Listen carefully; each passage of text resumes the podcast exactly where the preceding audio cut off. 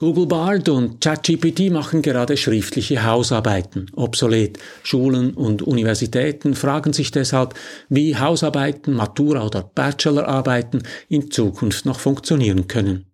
Eine Schwierigkeit dabei ist das hohe Tempo. Noch nie hat sich eine neue Technologie so schnell verbreitet.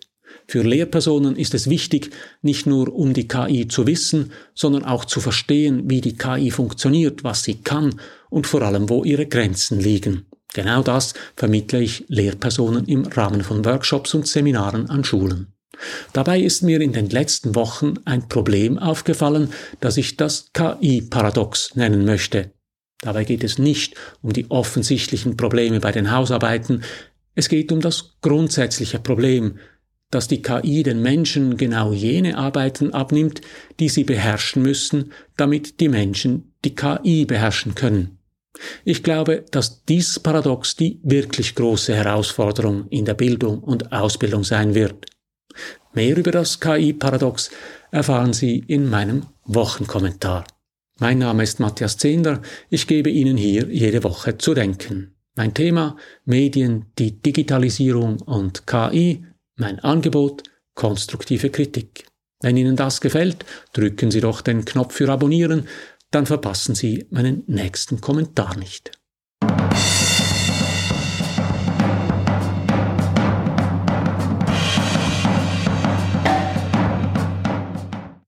Wenn Sie Google Bard oder ChatGPT schon einmal getestet haben, dann wissen Sie, wie eloquent diese Dienste sind.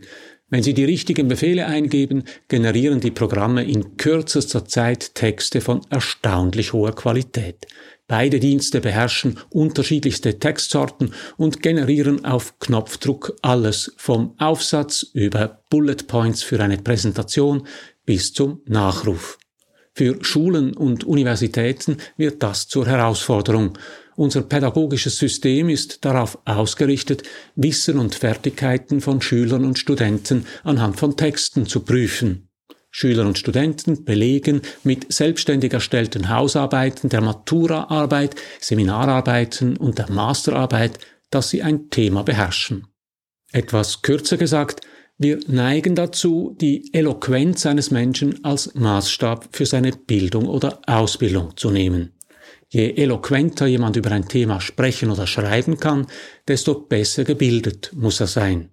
Das führt zu einem Phänomen, das ich den Köpenick-Effekt nenne. Menschen neigen dazu, auf eine schöne Oberfläche hereinzufallen. Das heißt, sie lassen sich gerne von schönen Worten blaffen. KI-Systeme bedienen diesen Köpenick-Effekt in zweierlei Hinsicht. Zum einen verhelfen sie auch dem unbegabtesten Schreiber zum perfekten Text, sie helfen damit dem Schreiber zu bluffen. Zum anderen lassen wir alle uns von der KI bluffen. Die große Eloquenz der Systeme täuscht uns darüber hinweg, dass ChatGPT und Co. keine Ahnung davon haben, was sie sagen. Bei den Diensten handelt es sich um Sprachmodelle. Sie erfassen und durchdringen die Zeichenebene der Sprache perfekt. Sie haben alle Wörter und ihre Wahrscheinlichkeiten gespeichert und kennen die Grammatik der Sprache. Doch sie kennen eben nur die Zeichenebene. Sprache hat aber immer zwei Ebenen. Einem innersprachlichen Zeichen steht eine außersprachliche Bedeutung gegenüber. Wenn wir ein Wort wie Baum verwenden, dann gehen wir von unserem Wissen über Bäume, von unseren Erfahrungen, Erlebnissen und Gefühlen aus. Wir haben ein Konzept von dem, was wir Baum nennen. Wir haben Erinnerungen an Bäume. Wir sind schon auf Bäume geklettert und haben reife Kirschen genascht. Wir kennen das Gefühl, den Kopf in den Nacken zu legen, an einem alten Baum hochzuschauen und zu sehen, wie seine Krone in den Himmel wächst. All dies ist der KI nicht zugänglich. Die KI reproduziert nur die Zeichenebene. Sie verhält sich also wie ein Papagei.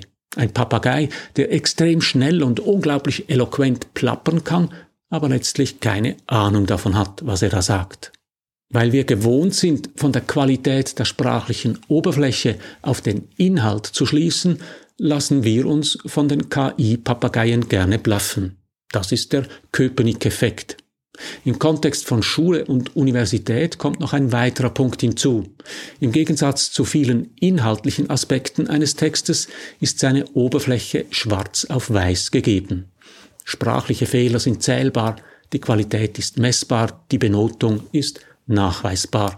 Ein nicht zu unterschätzender Aspekt in einer Zeit, in der Eltern gerne mit dem Anwalt aufkreuzen, wenn ihr Kind schlechte Noten nach Hause bringt. Das führt zu dem, was ich den Straßenlaterneneffekt nenne. Der Begriff geht auf eine Geschichte zurück, die ich in Paul Watzlawicks wunderbarem Buch Anleitung zum Unglücklichsein gelesen habe. Watzlawick erzählt die Geschichte so. Unter einer Straßenlaterne steht ein Betrunkener und sucht und sucht. Ein Polizist kommt daher, fragt ihn, was er verloren habe, und der Mann antwortet, meinen Schlüssel. Nun suchen beide. Schließlich will der Polizist wissen, ob der Mann sicher sei, den Schlüssel gerade hier verloren zu haben, und jener antwortet, nein, nicht hier, sondern dort hinten, aber dort ist es viel zu finster. Wir neigen dazu, nicht da zu suchen, wo es Sinn macht, sondern da, wo es Licht hat. Wir neigen gerade in der Schule und an der Universität dazu, das Messbare zu messen und nicht das Wichtige zu bewerten. Die generative KI unterläuft diese Art der Leistungsüberprüfung brutal. Schule und Universitäten sind also herausgefordert. Die Konzentration auf die Zeichenebene führt dazu, dass die generative KI auch schwerwiegende Nachteile hat. Weil sie keine Ahnung davon haben, was sie sagen, neigen die Sprachmodelle dazu, zu halluzinieren. Egal welche Aufgabe man der KI gibt, sie produziert einen perfekt aussehenden Text. Perfekt ist der Text aber nur oberflächlich, inhaltlich kann er völliger Blödsinn sein.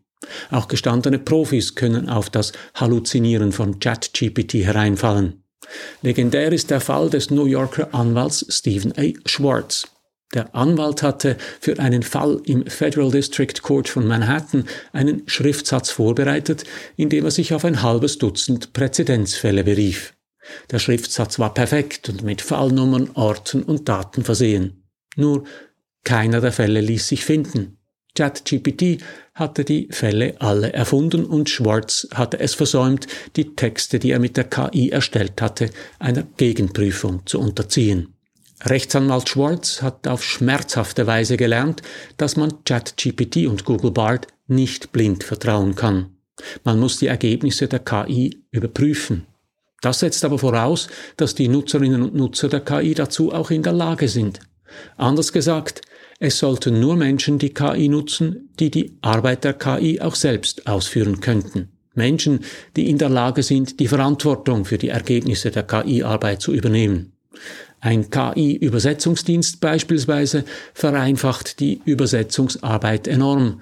Wer aber die Zielsprache nicht beherrscht und sich also blind auf die Arbeit des Tools verlassen muss, sollte die KI nicht nutzen. Die Leistungen der generativen KI sind wirklich erstaunlich, aber letztlich trägt immer der Mensch an der Maschine die Verantwortung für die Arbeit. Und die kann er nur übernehmen, wenn er das Handwerk selbst versteht. Und genau hier liegt das KI-Paradox. Wer eine KI einsetzen will, sollte die Arbeit, die ihm die KI abnimmt, selbst beherrschen. Er sollte die Arbeit sogar besser beherrschen als die KI, weil er die Arbeit der KI kontrollieren muss. Die große Frage in der Ausbildung ist nun, wie Lernende die Arbeit lernen sollen, wenn sie die Arbeit von der KI erledigen lassen. Ein gutes Beispiel sind die Assistenzsysteme im Auto. Die funktionieren heute wirklich gut. Vor allem Elektroautos halten auf der Autobahn perfekt die Spur, sie halten den nötigen Abstand zum vorderen Wagen und bremsen, wenn es nötig ist. Ein Auto mit Assistenzsystemen zu fahren ist viel weniger anstrengend als ein Auto ohne Computerhilfe. Doch was passiert, wenn es brenzlig wird? Wenn die Mittellinie im Schnee nicht mehr zu sehen ist oder eine Baustelle mit verengter Fahrbahn ein heikles Manöver erfordert. Das Auto schlägt Alarm und übergibt die Kontrolle dem menschlichen Fahrer. Die Frage ist nur, wie Autofahrerinnen und Autofahrer in Zukunft die Fertigkeiten lernen und trainieren wollen, die sie für schwierige Situationen brauchen, wenn die KI ihnen die einfachen Situationen abnimmt. Genau das ist das KI-Paradox. Keine Frage, die KI wird uns sehr nützlich sein und uns unterstützen können. Weil sie uns am Arbeitsplatz, im Auto, beim Schreiben und im Unterricht die einfachen Aufgaben abnimmt, bleiben uns nur noch die schwierigen Aufgaben. Und das bedeutet, die KI wird dazu führen, dass die Anforderungen an Berufsleute, an Autofahrer, Programmierer und Kreative nicht sinken, sondern steigen. Nehmen wir die KI-assistierte Auswertung von Röntgenbildern in der Medizin. Die klaren Fälle findet die KI blitzschnell. Zweifelsfälle und heikle Diagnosen überlässt die KI aber der Fachfrau am Gerät. Die Frage ist nur, wie diese Fachfrau in Zukunft Erfahrungen in ihrem Fach sammeln will, wenn die KI die einfachen Fälle schon gelöst hat. Die KI wird in vielen Berufen und Tätigkeiten dafür sorgen, dass Routinearbeiten, also die Pflicht, wegfallen. Die Arbeit wird sich künftig auf das konzentrieren, was nur menschliche Experten leisten können, also auf die Kür. Das gilt auf allen Ebenen, auch in der Schule und im Studium. Das Problem ist, dass wir alle nur in der Lage sind, diese Kür der Arbeit zu leisten, wenn wir vorher die Pflicht intensiv trainiert haben. Also das, was die KI besser beherrscht als wir Menschen. Das ist das KI-Paradox. Für Schulen und Universitäten ist die KI daher nicht nur eine Herausforderung in Bezug auf schriftliche Arbeiten. Noch größer dürfte das Problem sein, dass Lehrpersonen und Professoren ihre Schüler und Studenten motivieren müssen, in genau jenen Fertigkeiten Meisterschaft zu erwerben, die ihnen die KI so verlockend leicht abnehmen kann. Ohne Meisterschaft in diesen Pflichtskills werden sie aber nicht in der Lage sein, die Kür der Arbeit so auszuführen, dass sie die KI in Zukunft kontrollieren können. Bisher hatten die Schulen das Problem nur beim Rechnen. Warum soll ich Kopfrechnen lernen, wenn es doch Taschenrechner gibt? Die Antwort ist klar, nur wer eine Vorstellung von Zahlen hat und ein Grundverständnis von Mathematik, kann die Rechner richtig anwenden. Die KI weitet dieses Problem auf alle Fächer aus. Naja, vielleicht außer Sport und Musik. Das KI-Paradox wird deshalb zur großen Herausforderung für Professorinnen und Professoren und für Lehrpersonen werden. Unterrichtende werden diese Herausforderung nur meistern können, wenn sie selbst die KI verstehen. Wenn sie also wissen, wie die Systeme funktionieren, wenn sie ihre Möglichkeiten und vor allem ihre Grenzen verstehen. Wenn Sie den Schülern und Studenten diese Grenzen aufzeigen und ihnen damit beweisen können, wie wichtig es auch im KI-Zeitalter ist, zu lernen, zu büffeln und zu üben. Das große Problem dabei ist die unglaubliche Geschwindigkeit. Noch nie hat sich eine neue Technologie so rasch verbreitet. Deshalb rede ich derzeit mit vielen Unterrichtenden über den Köpenick-Effekt und Watzlawicks Straßenlaternen und deshalb ist mir das KI-Paradox aufgefallen, das ich heute mit Ihnen geteilt habe. So viel für heute. Drücken Sie doch noch schnell den Abonnieren und den Gefällt mir Knopf, dann hören wir uns in einer Woche wieder. Alles Gute.